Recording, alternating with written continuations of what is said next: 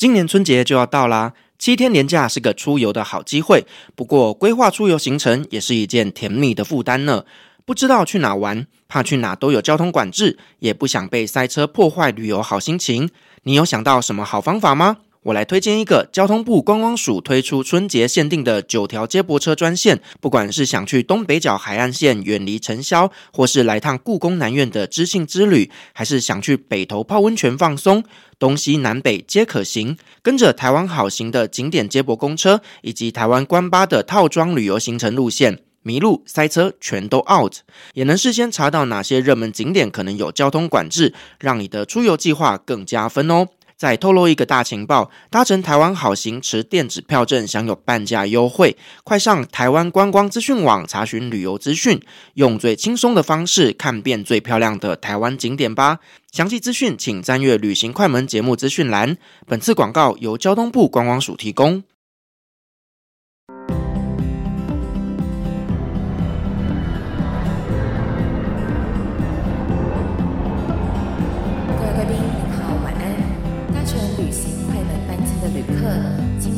十五号登机口办理登机。Good evening, ladies and gentlemen. Passenger on the flight to Travel Charter, please proceed to gate number thirty-five. Thank you.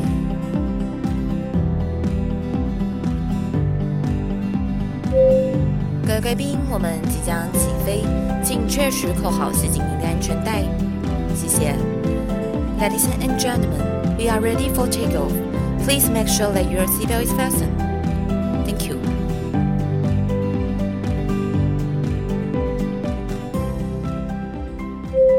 Hello，各位听众朋友，大家好，欢迎来到旅行快门，我是 Firas。今天这集节目呢，我们要邀请到了东南亚的专家来跟我们聊聊呢东南亚那边的一些历史跟文化。欢迎东南亚文化资产讲师韵之。Hello，各位听众，大家好，我是韵之。在疫情解放之后，其实现在台湾人啊非常非常喜欢往东南亚旅行。而在今年呢，最夯最夯的一个国家，我想应该就是越南了。对，我也是蛮意外的，因为从我二月开始规划要去越南，那个时候还没有开放啊，现在是电子签，所以那时候还要申请落地签的一个情况。其实去越南的台湾团很少诶，我还被那边的导游问说，怎么都没有看到台湾人哦，可能有零星背包客啦。可是好像就因为这个关卡的关系，大家就有点疑虑，甚至还有人问我啊，你去越南你不怕被人家抓去 KK 园区吗？然后我觉得哦，那是缅甸。对啊，就哦，从越南到缅甸很远呢。好了，我觉得呢，大部分的人对于整个东南亚他是没有一个概念的。对对对对，嗯。然后其实越南跟台湾的距离很近嘛，我们如果从台北飞到岘港。大概三个小时最多，大概两个半就到了。嗯，非常非常的近啊！而且其实呢，我觉得越南文化呢，在最近几十年来，慢慢的呢融入了台湾了。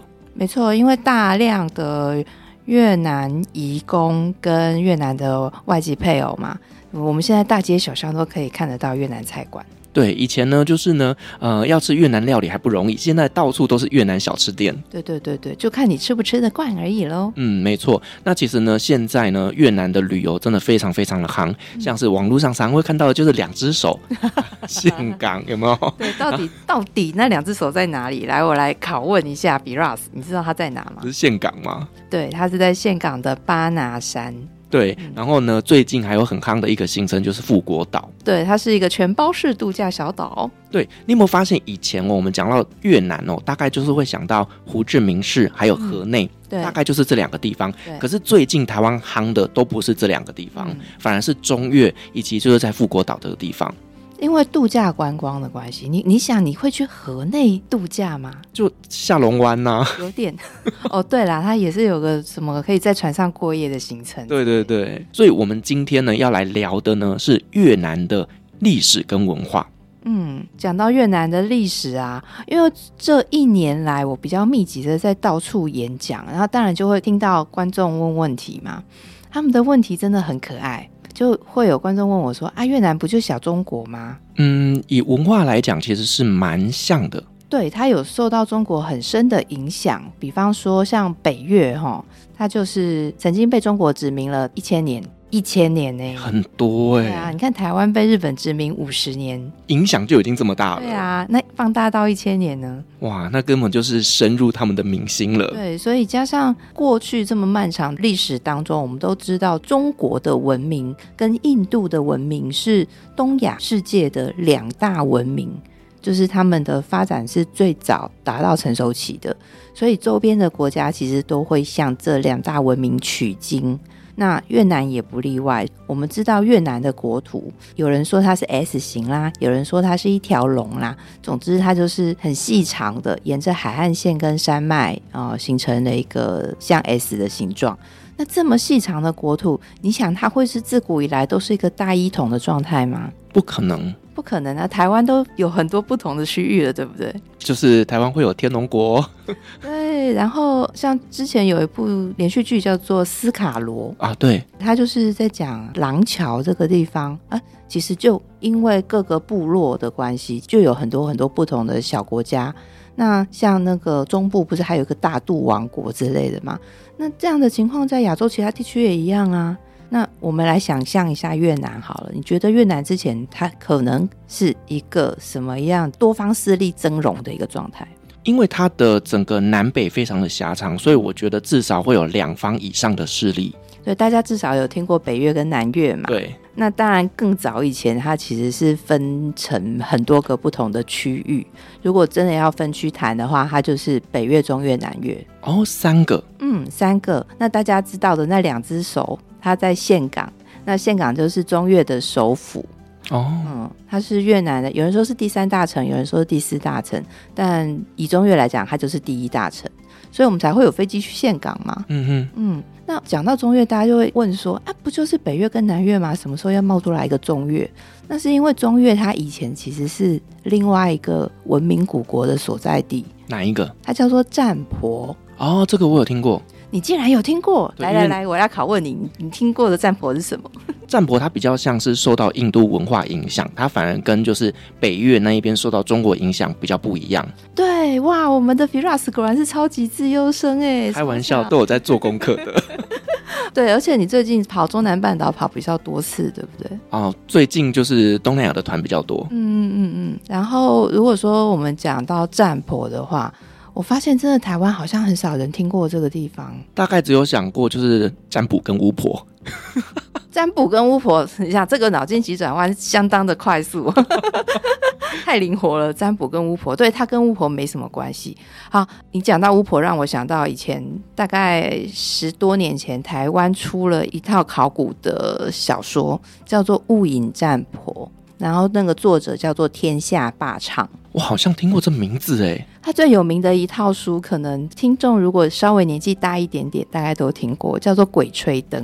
天哪，我我年纪大一点点，我有买，你有买？对他，因为他出了很多系列嘛。嗯、然后我记得初期的那时候，我就是有在追他的书。哦，所以《鬼吹灯》你都看完了？它就是盗墓者的故事啊。对对对对那后来，因为我在做这个东南亚研究的时候，就刚好市面上这一套书，就是《雾隐占婆》这套书就出来，我就很兴奋，竟然有人要介绍占婆文明，或者以占婆文明为背景写小说，那我赶快去把它找来看，然后从头翻到尾，发现从头到尾都跟占婆没关系。所以他的占婆是什么占婆？他是借人家的名字来用，然后去架空一个想象的古国。哦、oh，OK，好，然后我就心生失落，不过也不意外啦，因为在华人的概念里面，真的对这个国家不太了解。好，其实我们讲中越，它真的是，我认为个人认为，它是北中南三个地区文化历史积淀最丰富的地方。那每次讲到这句话，背后还有另外一个意思，就是它的朝代更迭之间。杀戮也是非常惨烈的一个地方啊！文明古国都是这样子的。对，如果说它的文化层很丰富，就表示它一定有很多方势力在上面互相厮杀嘛。所以那个地方鬼故事也很多喽。理论上是，是发生战争的地方就都会有鬼故事。对对对，因为会有大量的死亡。嗯，那如果说从占婆开始讲的话。呃，直接去介绍占婆，或者是说他这个占族这个地方会有一点难以理解。我们先从离我们最近的阮朝时期开始讲，好，是阮朝还阮朝？嗯，那个皇帝姓阮，哦，姓阮的朝代，对，姓阮的朝代。不是牺牲身体的器官对，姓阮的朝代。好，这个阮朝它之所以会出现，是因为呢，在越南的南北朝时期啊，最后一个很纷乱的时代叫做黎朝。那黎朝的晚期呢，这个国家的朝政，我们现在讲的是北越哦，北越这个区域，它的国家朝政呢就被两大家族把持，一个是姓阮的哦，简称叫阮主，那一个姓郑的，简称叫郑主。那郑主跟阮主呢，他们就一直在互相斗来斗去，抢土地这样子。抢权，OK，哎，抢权。那这个中间有发生一些状况，就是在北越或者那个时候叫大越王国的时候，有一个皇帝，他就去了中越的占婆游玩，去当观光客，然后受到非常殷勤的接待。那他老人家龙心大悦，就说好啊，那为了纪念我们两国的友谊，我就把公主嫁给你好了。于是他就选了其中一位公主，叫做玄真公主。那那个时候，所有的朝臣都反对，就哎，怎么可以？因为你老人家出去观光旅游开心回来，就说要把女儿嫁过去。可是反正就已经说定了，那就要把玄真公主嫁过去。那结果玄真公主嫁过去不到一年，那个占婆的国王就是玄真公主她老公就挂掉了啊。克夫，千万不要这么说。对，反正这个婚姻非常的短命。可是你知道，因为占婆王国受印度影响很深，印度的文化里面，如果老公死了，太太要怎么样？改嫁，有他的兄弟娶。呃，父死子继，这个有的时候在东南亚是还蛮常发生的哦。那最常见的就是太太们要自焚啊，叫做萨蒂，好残酷哦。对，因为在印度的呃这个信仰里面啊，湿婆神哦，那个三大神之一的湿婆神，他那个时候在这个天庭受辱，他的太太就以死明志，反正就是自焚。啊，因此呢，在印度太太要自焚这件事情是源远流长的。结果玄真公主她的爸爸跟整个大越的朝廷都不愿意嘛。对，才嫁过去不到一年，你就要自焚，怎么回事？那于是呢，就使了个巧计啊，诡计，就把玄真公主给弄回来。怎么弄回来？嗯，他们派了一支队伍，就是外交使节的队伍，然后用了某一种计策。好像说啊，要带玄真公主看医生还是什么？对，反正就是有点半偷半抢的把她给拐回来。而且回程途中，玄真公主还跟那个使节队里面的其中一个人谈恋爱啊，还珠胎暗结之类的。对，总而言之呢，这件事情就让战婆极之生气，然后双方就有了一些冲突。好，重点不在后面啦，重点在前面。玄真公主嫁过去，嫁过去有条件的哦，她不是一个人嫁过去就没事了。占婆王国要割让两片土地给大越，当做他的聘礼。那这两片土地呢，后来的名字叫做顺州跟化州。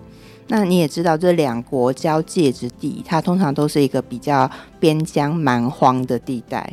所以顺州跟化州，它变成大越的土地之后。另一方面，不是阮主跟郑主一直在吵架嘛？对，那个阮主就说：“好了，我不要跟你吵了，我去驻守南方的边疆，可以了吧？”啊，自愿发配边疆。对对对，我我就去那个遥远的地方去垦荒。好，那他们就迁到这个顺州跟化州，那在那边定都啊、经营啊，所以这个是我们现在知道顺化的由来。哦，原来是顺化。嗯，你听过顺化这个地方吗？当然。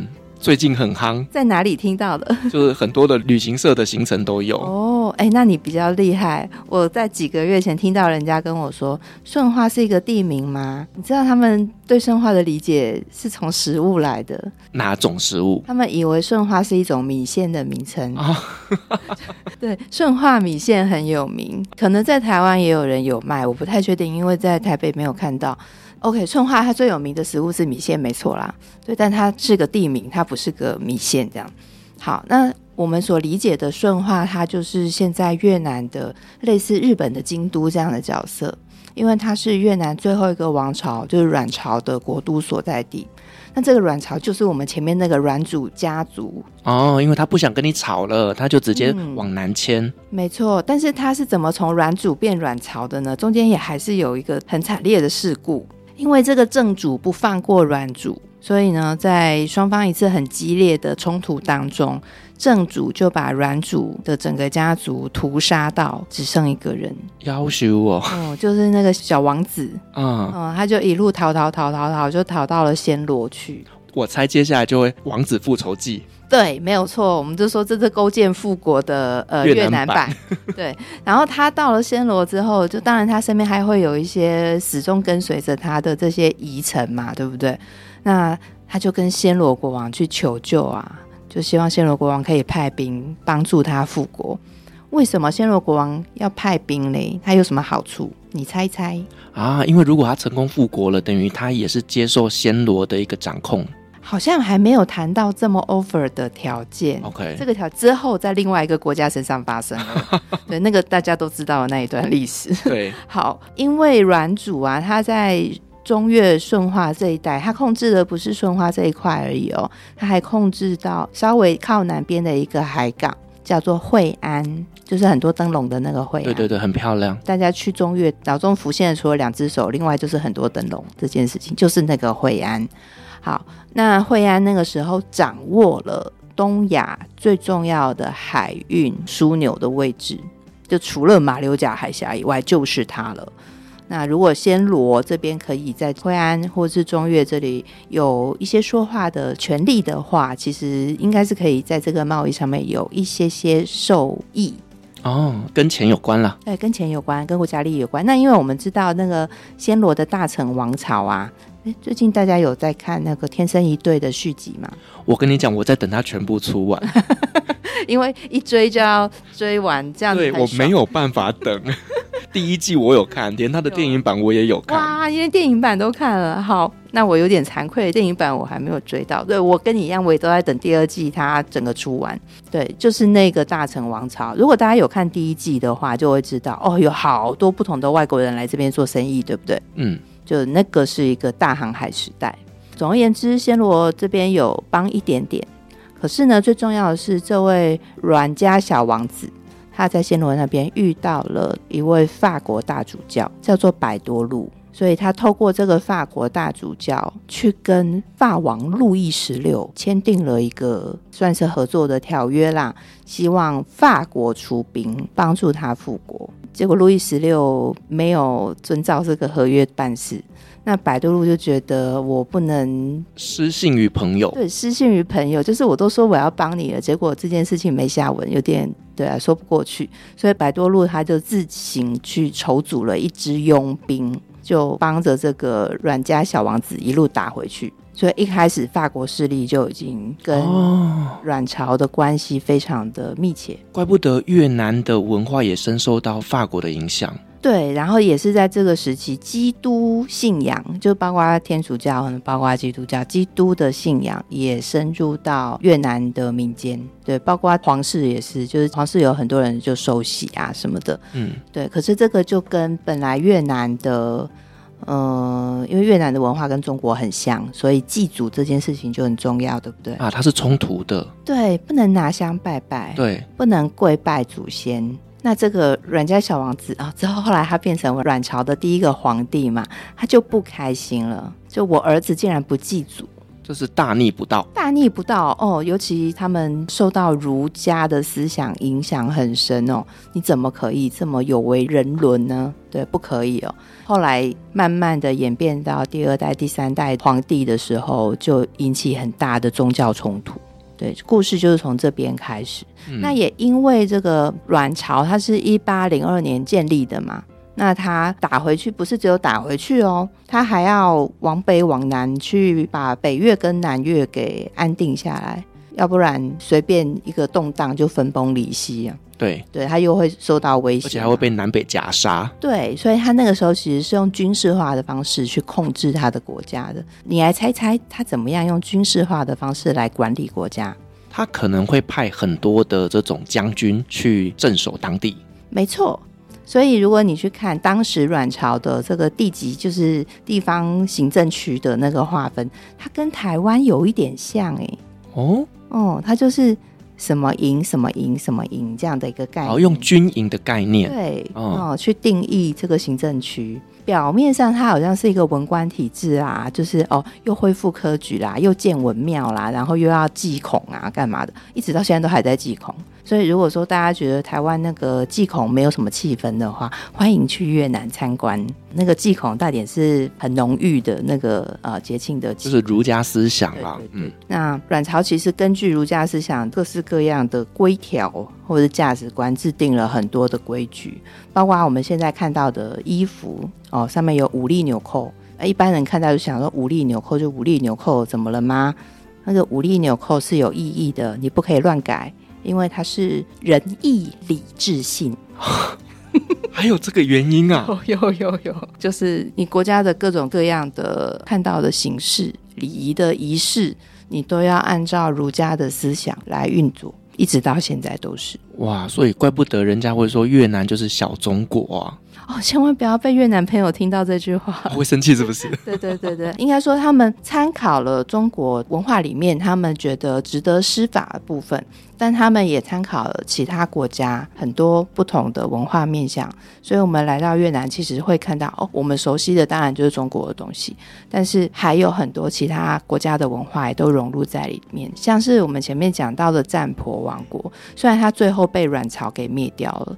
但是还是有很多的东西留下来。好，比方说是像占族人，他们有一个工艺很厉害，就是做陶。我们如果在台湾做陶，都知道要在一个盘子上面转转转嘛。哦，就是那个电影的那个。等一下，你这样一讲，那个年龄就会出来。哦，现在年轻人可能不知道那部电影。第六感的生死恋。对，对，就是它有个露炉，然后你要按照你要的厚薄，在这个露炉上面把陶瓷器推到你要的厚度。那他们不是用这个露炉来制陶，他们是人站在这个柱子上面。然后绕着这个陶器的胎，用拍的把陶器给拍到他们要的厚度。这个陶器呢，它在中南半岛的西部非常的广泛被使用，所以我们看到那种橘红色的陶器、陶罐子啊、陶钵啊、陶盆啊、陶碗啊，大部分都是占族人做的。哦，所以等于说这个制陶的技术就一直留到了现在。嗯、对对对，然后。也很深受民间喜爱。嗯，像我十年前在柬埔寨跑的时候，就会看到整个卡车上面都载满了这些陶器，在路上跑来跑去。他们就是这样子穿街过巷，每一个小村子一个一个的这样子去卖。OK，嗯，你有没有发现为什么是在柬埔寨？对啊，为什么是柬埔寨？因为他们不是被阮朝灭掉了吗？哦，所以等于是阮朝那边的文化也就过去了。就因为被迫要逃难，所以他们就沿着湄公河往西边跑，所以就进到柬埔寨。所以现在柬埔寨有一个省，就叫做滂占。那那个占其实就是扛棒占人的村落或占人的码头的意思。OK，对啊，可以想象那个人的族群其实是挺大的。嗯，这个是占族他们最后的一个蛮晚景凄凉的一个状况啊。所以这个阮氏他最后就是统一了整个越南了。对对对，那因为他们就是最后一个王朝啊，所以我们现在所理解的越南传统文化。有非常多的成分都是由他们定定下来的。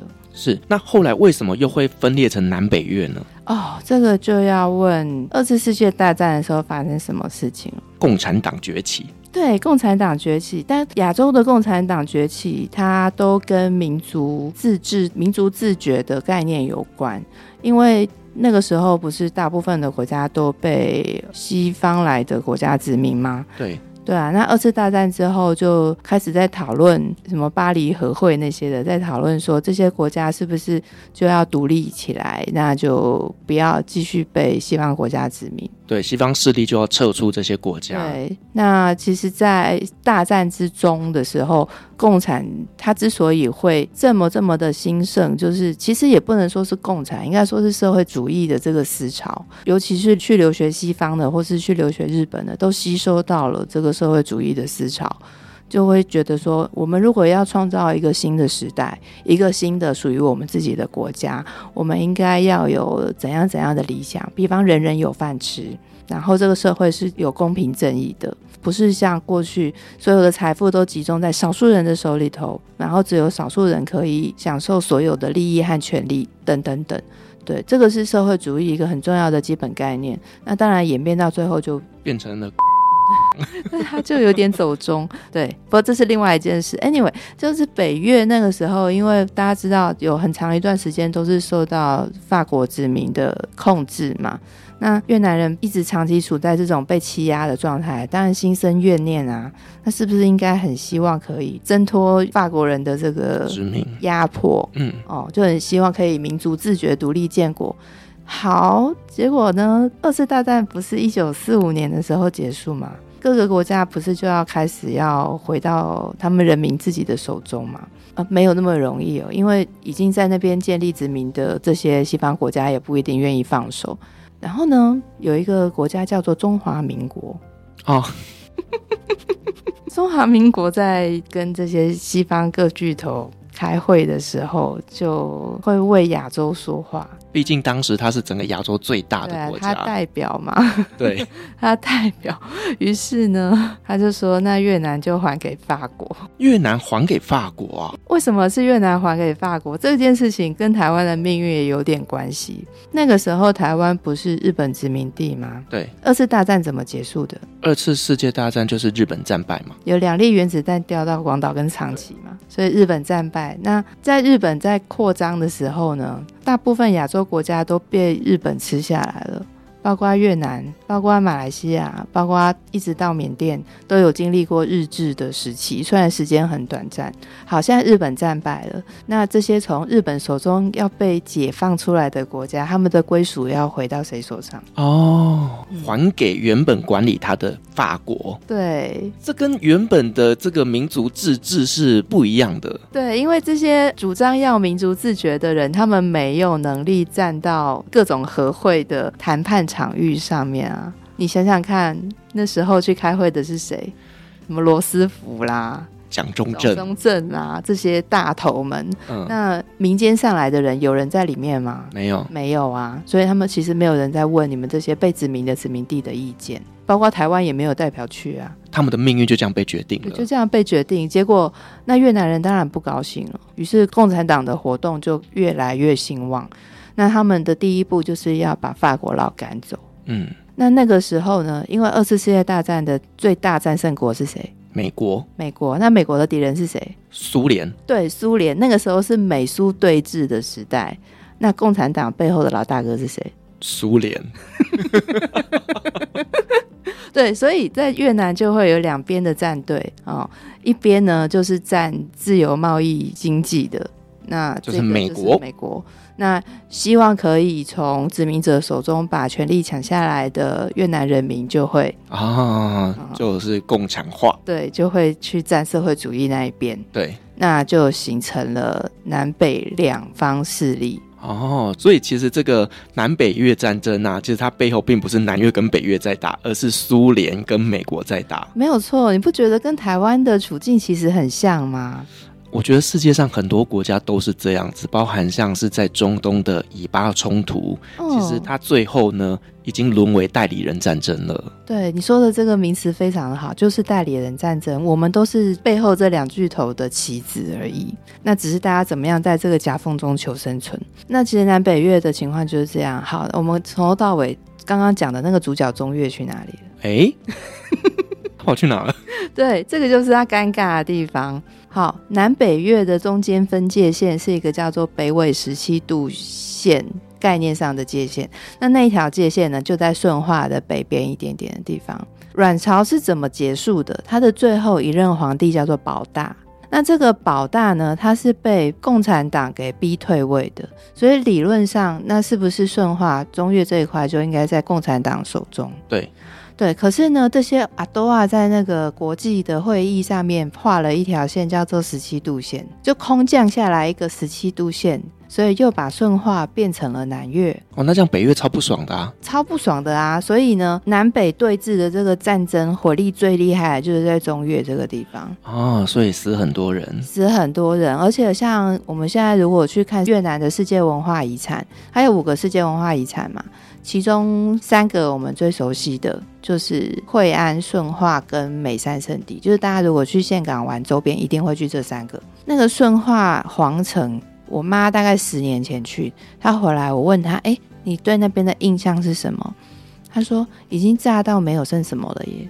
是哦。然后我说，嗯，怎么会这样？他说，对啊，就我们去那边，然后导游就随便讲几句，就把我们带走。他说已经炸到没有什么东西看了，所以整个这些历史遗迹都被摧毁了。我后来再去看的时候，发现我妈诓我啊，那个 应该是他的导游没有带他去看，还有留下来的东西啊。OK。对，然后最近就这十年间，其实越南很努力的在把顺化皇城慢慢的、慢慢的把它盖回来。所以我去看的时候，已经修复了相当多的部分呢，就修得非常漂亮。嗯，所以嘛，你看这个就是南北越战争，其实也影响到整个后来越南呢赤化。对，就被北越整个吃下来了。嗯，那这个当然就跟南越政府，我们讲说越南共和国的不给力有关系啊。美国也不够硬了。对，因为美国在越战里面真的投入太多的资源，然后导致自己国内呢有非常多的反弹声，最后他们就撤军了。对对对对对，所以我们其实从这个案例就知道，美国说要帮在里，就是会帮在里的。阿富汗也是这样子啊，是 就不断的重复一样的模式，有没有？是，对。好，那南北越，我们把它想成是苏联共产跟美国的文化的一个对峙。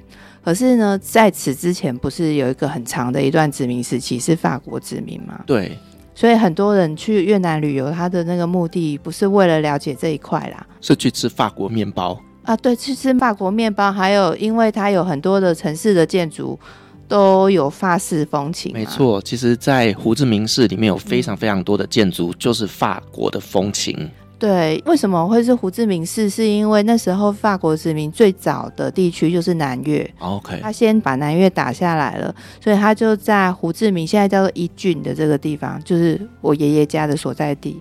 然后就去建设他的新首都，法属印度支那的新首都，也因此集中在那一区，你徒步就可以走完全部了。嗯，那你就会觉得有一种啊，我来到东方小巴黎的感觉。是，那我们知道，就是越南被法国殖民了这么久，相信呢有非常非常多的一些文化影响到了越南。嗯，刚刚有讲到一个法国面包嘛，但是它的那个面包其实跟法国的面包是不一样的哦。哦，那个法棍打起来会痛。对，又硬又干，而且吃下去那个，有我们在吃法棍的时候，嘴巴常常会被割破。我不行，我超讨厌。对，可是因为这些法国的殖民者来到越南之后，他们还是要维持他们吃法棍的传统。嗯，但是那时候的这些呃原物料啊，因为像越南不产小麦，你要有面粉的话，你就得从欧洲运过来。对，那运过来这个船期又很长，那面粉很容易坏，所以面粉的价格就很高。那你在当地怎么办？啊，买不起啊！对，你就没有办法整个发棍都用面粉做嘛，哦，所以它改良。对，它就改了成分跟配方，就是会混进一些当地的淀粉类，比方米粉或是其他的呃薯类的这种根茎类的粉，所以它的那个面包的口感就是比较软。哦，怪不得。嗯我想说，法国面包吃起来不像法国面包啊。对，因为它已经有整个呃配方都不一样了，是就在地化，然后它的大小也变了。像是法棍一根很长嘛，对不对？我们如果现在去吃越南面包，它已经叫越南面包了哟，不叫法国面包了。它就是像手掌这么大，那头尾变尖尖的。但有些地方做的很小啊，就是越小越容易携带嘛。那里面的配料也都不一样了，像以前在法国的时候，就是夹我们比较了解的，像什么烟熏火腿啊那些东西，然后还有法国的猪肉酱，当然最顶级叫做鹅肝酱嘛。那可是你在越南要搞到鹅肝酱也挺难的，所以就慢慢的研发出不同的动物的内脏去做的肉酱，那里面的配料也都在地化。所以那个版本就会跟在法国吃到的那个三明治的版本是完全不同的啊，这个是肯定的啦。其实很多的饮食，它到了异地之后，嗯，都会慢慢针对当地的一些食材跟口味去做调整的。嗯，那除了这个法国面包以外啊，在越南还有什么食物呢？是被法国影响的？应该最典型的就是河粉吧？粉粉对，粉不是越南自己传统的食物啊。哦、呃，这个其实到现在还有一些争议。不过我们的观察就是去研究一下越南自古以来的一些饮食习惯，因为越南是农耕民族，农耕民族要用牛来耕田。哦，不吃牛肉，对，不吃牛肉的，因为牛肉是家人啊。可是这些法国人来了之后，他们会要吃牛排，于是牛骨头就没有人要了。嗯，因为越南的人就是会去当他们的厨师，就你整个食物供应链其实都还是越南当地人，他们就把这些比较没有人要的法国人不要的食材，他们就会拿来做一些改变。比方拿这个牛骨来熬汤哦，然后再加上各式各样的不同的文化会混进来嘛，像是我们讲说那个河粉，其实不是面条，它是米做的面条嘛。可是你有没有想过，这个东西看起来很像什么？米线。对，它其实是跟中国华南地区的米粉、米线、米干。对对对对，它的做法跟米干几乎一模一样。嗯，那在潮州这些地方，其实也都有吃这个。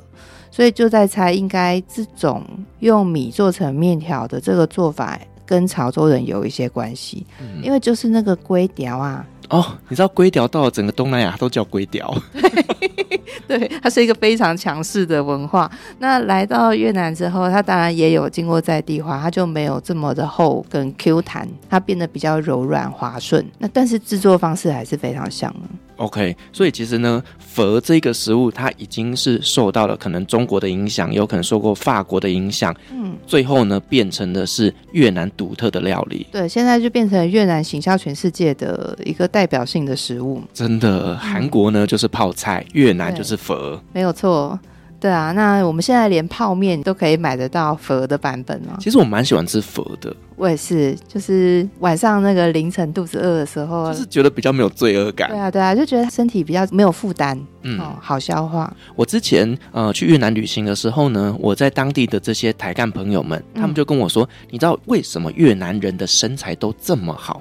越南女孩子真的每一个都是优索内婆卡称顶扣。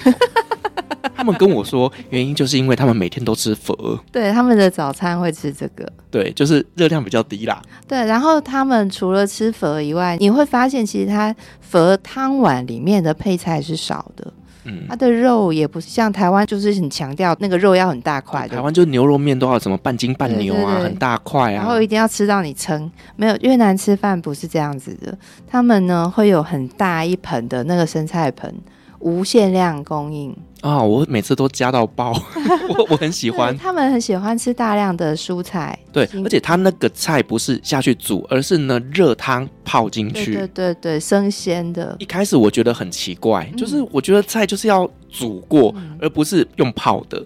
可是吃过之后觉得蛮好吃的。对，为什么这么好吃？是因为这些我们讲说蔬菜盘里面的蔬菜，它大部分是香草，嗯，所以那个是一定要加的，它让你的整个味啊，对，所有的滋味变得非常的丰盛。那这种吃生香草跟蔬菜的习惯，其实在中南半岛是非常流行的。那越南又是集大成者，我觉得他们是吃蔬果类的东西吃的最出神入化的一个地区啊，就是因为蔬菜吃的多，所以身材才会这么好。对，而且越南菜是非常讨厌油腻的，嗯，清爽。他们来台湾之后，常常在嫌台湾菜太油。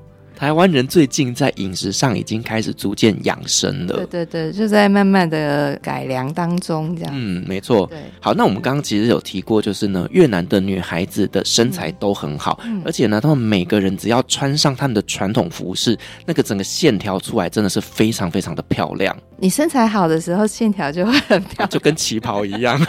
对，可是我们现在看到那个台湾叫做奥黛，越南语我可能发音不太标准，叫做奥仔。那种服饰其实是现代的服饰哦，有改良过。对，就是他们在南越共和国时期哦，本来一开始就是像华人，大概一九一零到一九五零年代，其实大家都是穿长袍的。对对对，有印象吗？有。对，就是那个胡适啊，对对对，就他们那个照片都是。没错，就是民国时期的那些人的那个那个衣服，大家都穿那样。那越南也是这样子，就是读书人呐、读书人都是穿着长袍，不分男女。但是呢，这种长袍他都看不出身材虚线的嘛。那在南越共和国有一位夫人，就是类似国母的这样的角色哦。她那个时代因为常常要去跟西方人社交，那这位国母女士，她就看到欧洲人就很流行。线条美。对，加上法国跟越南的关系很密切嘛，所以他就会去看到底巴黎的时尚是什么。哦，流行之都啊！对，就以这个巴黎的审美为审美，然后回来看怎么样改变自己的传统服饰，去适合国际审美。于是他就重新设计了越南的国服。哦，就是因为这位国母，你讲这个让我想起来，其实你知道吗？在阿拉伯的男人啊，他们不是也都是穿白色的长袍吗？对对对。然后呢，每一个男人穿起来都会像是那个大富翁四里面的沙龙巴斯。那个角色的特色是？他就是一个阿拉伯的土豪。哦，怪不得我们看到穿白色长袍的这些中东朋友们，都会心中有一种这些人很有钱的感觉。就是每一个都是胖子，因为沙龙巴斯的形象就是呢，建立在我们那一代人的脑中。这个就是自报年龄了哈。好，那可是近代的这些阿拉伯男生哦，非常非常的重视健美这件事情，几乎每个男生都会进健身房。嗯，那你穿着长袍就看不到这些肌肉啦，所以就开始修。哎，就开始出现一些比较贵的这种定制服，哦，然后呢，就会把他们的线条给修出来。哦，然后就会看到，哎，这些长袍开始有腰身了，然后会穿的比较紧一点点，要把健身的成果，肌肉就会秀出来，我感觉很性感哎。哎，对，其实阿拉伯的长袍，如果你身材好，穿起来也是很好看的，因为它贴着身体的对。对，所以这个呢，就是当地的传统服饰也会慢慢随着他们的一个审美观而去做调整。原来如此，对，所以在越南，我就很多朋友会问说，去越南去定制传统的这种长袍，其实“鳌仔”这个词，它的原来的意思就是长衫的意思。那讲到长衫，因为像我妈妈是香港人嘛，所以我们从小就常常听到“长衫”这两个字，它就是在讲没有变成贴身的那种长袍，就是旗袍的前一版。那其实，在越南也是这样。好，说到他们这个身材啊，前一阵子有一个新闻，我们看到了就觉得很好笑。就有一位越南新著名姐妹，她在台湾开服饰店，她在门口贴了一张纸，说台湾人请勿进入。为什么？因为她是专门卖给越南的姐妹们穿的衣服。那因为他们的身材都比较瘦小，是，所以如果台湾人进来，你明明身材就是穿不下，但你又硬要试，变灌香肠。对，一方面可能不这么美观，二方面就是你可能在试穿的时候就把衣服撑坏了。嗯，确实啦，台湾女生跟越南女生的身材比例是不太一样的。对，呃，我记得我在西贡那边那个冰城市场，因为太热，我受不了，就要去买当地衣服，于是就被羞辱，你知道吗？我就拿起一件那个棉麻衫，我就说：“请问有我的 size 吗？”然后那个卖衣服的阿姨就转过头来，就白了我一眼，她就说 three double XL，他就说就是 XL 要乘以三呐、啊，好羞辱人哦。对，然后我我就说，但是我在平常穿的 size 是 XL，他说 no no no no，你在越南你就是要穿 three double。就是我们在越南都是大胖子啊！对对对对对，就是你太肥了。哦、好好好，对。那如果像我们这种体型相较之下比较丰腴的人，那去越南那边，我们也可以去定制自己的 size 吗？可以可以，他们非常的欢迎。OK。那如果说你很想试试看定做衣服是一个什么样的感觉啊？不是定做制服哦，在台湾是可以定做制服，这个还蛮流行。但是如果你想要定制其他的衣服，你可以去惠安，因为。在越南是一个非常流行定做衣服的地方。那在惠安，因为要发展观光，所以越南政府就把裁缝的产业链集中在惠安，发展到极致。你最短的时间六个小时就可以拿到哦，这么快？因为观光客没有办法在那边待那么久嘛。对对对。像我之前在顺化，我定制了一套长衫，它就要做一个月。一个月跟六个小时差很多，差很多，所以你就知道那个工跟裁缝手艺的等级是有差别的。那品质好吗？品质还不错，你说会安六小时的这种吗？嗯、如果你是定做像我们一般穿普通的衬衫，你没有什么特殊要求的话，那的确是六个小时就可以的。那大概多少钱呢、啊？嗯、呃，台币五百块左右吧。其实也不贵。对，而且它连工带料哦。嗯。所以你可以在那边挑到很好的棉麻的材质。好，那我要来设计一支去越南旅行的行程，中间就要来做这个定制自己的服装。你记得在惠安待时间长一点。如果说你你对版型什么的比较要求的话，OK，对，因为通常是这样，你给他几个小时的时间先做，做了之后你要去试，试穿之后，因为可能会有一些落差，然后你要改什么地方，他可以有时间改。所以你是真的很想做衣服的话，那你就在惠安多待几天，嗯，可能最少三天，会是比较安全的做法，就可以拿到一套呢非常适合自己的定制服。你可以定制不止一套哦，OK，反正也不贵嘛，一件是五百块。对对啊，你定个包色好了，六件如何？对啊，没有，定个七彩颜色。对对，就什么色系的都有，春夏秋冬都可以满足。那如果你要做这个传统的服饰，像现在大家很喜欢去那边做越南的国服，因为有很多古色古香的建筑物，这样拍照很漂亮。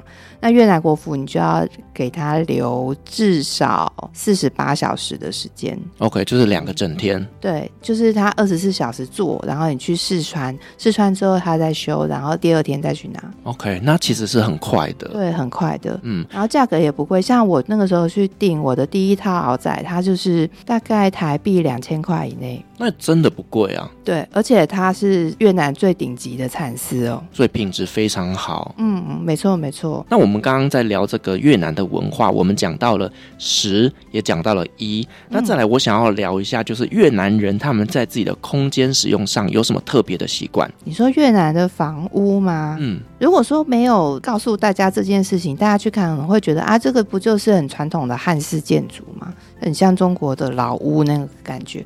可是其实它的概念是不同的。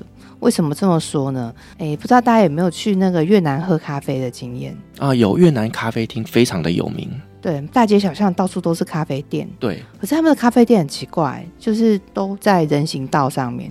哦，你是说客人坐在人行道上面喝咖啡？就是他们的椅子都排在人行道上面。哦，有没有发现？有。然后要走过去的时候，都说借过借过借过，你要绕过去，然后所有的人就一面喝咖啡一面看着你，也太尴尬了。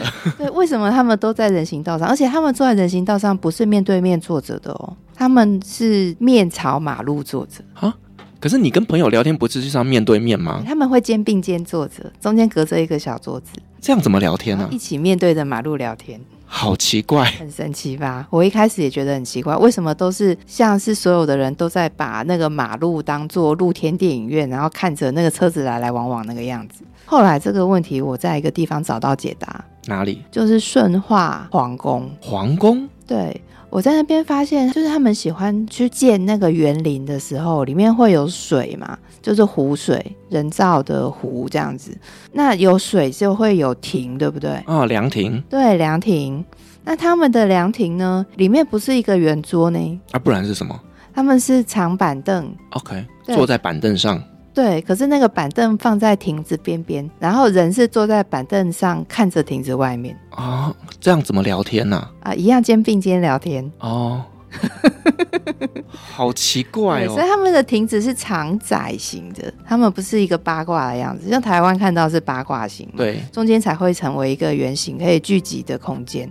但他们的亭子就是一个长的，然后窄窄的空间。是他们聊天觉得看着对方有点尴尬吗？我在想，如果你刚开始约会的时候一直要盯着对方的脸，的确是会尴尬。哦，原来如此。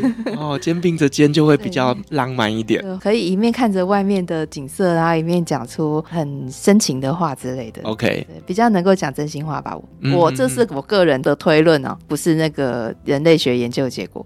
OK，所以他们的整个空间运用，它就有一点像是神明桌的概念。神明桌要这样讲也很像，比方说他们会习惯在路边的亭子里面放神像。路边的亭子放神像？对，他们的亭子都是这种扁扁宽宽的，就是我刚刚前面讲长窄型的嘛。所以呢，在里面放神像的时候，你想那个神桌是不是也是扁扁宽宽的？对。对啊，然后就放在里头，然后神像就会放在上面。所以大家如果要去亭子休息的时候，就会顺便上香哦，顺便拜拜的概念。对对对对对，那人在使用这个亭子的时候，也是使用亭子屋檐的那一个区域。好特别的一个建筑艺术。对，他们不是面向室内生活的，他们是面向室外生活的。哦，这样子能够心胸开阔一点。对，会一直关注着外面的世界。我觉得最最最神奇的是，你知道有一个顶级旅宿集团叫月榕庄吗？啊，我知道，台湾也有。嗯。对，然后他们在。在顺化跟岘港中间就经营了一个顶级度假村，超豪华度假村，就都是独栋的这种 villa 的空间。他们的那个摆放的方式就是床前面是落地窗，就是我们的如果躺在上面，我们的脚是对着落地窗。诶，好奇怪。对，然后落地窗外面是阳台，然后阳台是一个无边际游泳池。它这个摆设真的比较不一样，因为传统的酒店它比较像是你的脚会对着书桌，然后呢，落地窗会是在你的左边或右边。对，没有错。因为我们如果一般讲风水的话，就是你头跟脚的位置都要有靠嘛，嗯，就是必须是实心的墙壁，你人不能对着门放。可是落地窗它就是一个门的概念啊，然后我们刚刚不是讲到无边际游泳池嘛，就是说你躺在床上可以看到那个无边际游泳池，那无边际游泳池再往外就是一个大悬崖。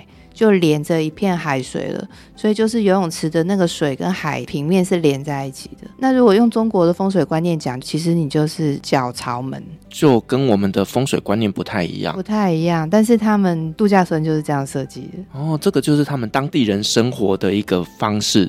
就是会朝着外面，对，但我不确定他们睡觉是不是会朝着门，因为悦榕庄也是一个外来集团嘛，他可能没有想太多，只是想说要让外面的无敌大海景在房间内你躺着就可以享受到。嗯，这也是一个蛮不错的想法。对，那华人看到就会觉得怪怪的，嗯，没错，会觉得那个魂会从脚底被抽。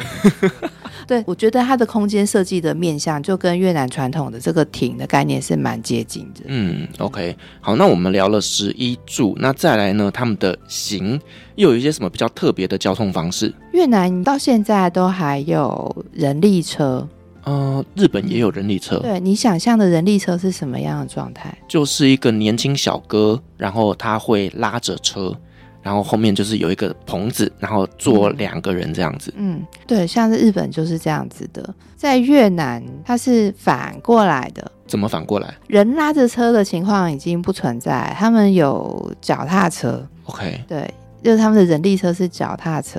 可是呢，他们那个给客人坐的座位是在脚踏车的前面。诶，所以就是在骑车的人是在。客人的后面，对，他是一面骑一面推着客人往前走的，这样不是很奇怪吗？就有一种，如果发生车祸的话，就客人先死，客人先去撞掉。可是那边的这个车子就保留了这种形式。但我我后来看了一下，他们在路上跑的人力车，有一点可以理解这样的设计。就是安全不是要第一个考量哦，安全不是第一考量，那什么是第一考量？第一考量就是客人可以看到最好的马路的视野哦。就原来马路的视野这么重要，你这个逻辑真的也是蛮特别的。咖啡的时候要盯着马路，然后你坐人力车的时候也要盯着马路。好，那这样子看到迎面有车的时候，是客人跟这个司机说：“赶快左转，赶快右转。”哎，你也可以尖叫。提醒后面的是，可他这样看得到前面吗？他看得到，因为那个人力车的车夫，他的位置是比较高的。哦，OK，所以还是看得到前面。可是我觉得有视觉死角，一定有，嗯，蛮危险的。各位，你们会敢去搭吗？我，我是不敢啊。不过，如果你去这种像惠安这种有徒步区的地方。也不能说是完全的徒步区，就是车流量比较小的，或是像顺化的古城，他们城内有有些路段是限制汽车行走。嗯，那这些地方你去坐人力车，我觉得是还算安全的。体验看看啦，对，体验看看。对，安全不保证，没错。保险记得要买。是的，是的，这很重要，这个一定要，这个一定要，请自行买自己的保险哦。对，好，我觉得呢，每次跟运之老师来聊这个东南亚的文化的时候，其实我觉得我自己呢，好像在上课。可是呢，你知道，又是一个很有趣的这些故事，是我们以前呃从来没有了解过的这些历史文化，嗯、所以呢，就非常感谢韵之老师每次来跟我们分享这么多有深度的内容。好，希望今天这集呢，我们聊了越南的历史跟文化，大家会喜欢这样子的内容。好，谢谢韵之老师的分享，同时也感谢所有听众今天的陪伴。如果您喜欢我们的节目的话呢，别忘记给我们五星好评加分享哦。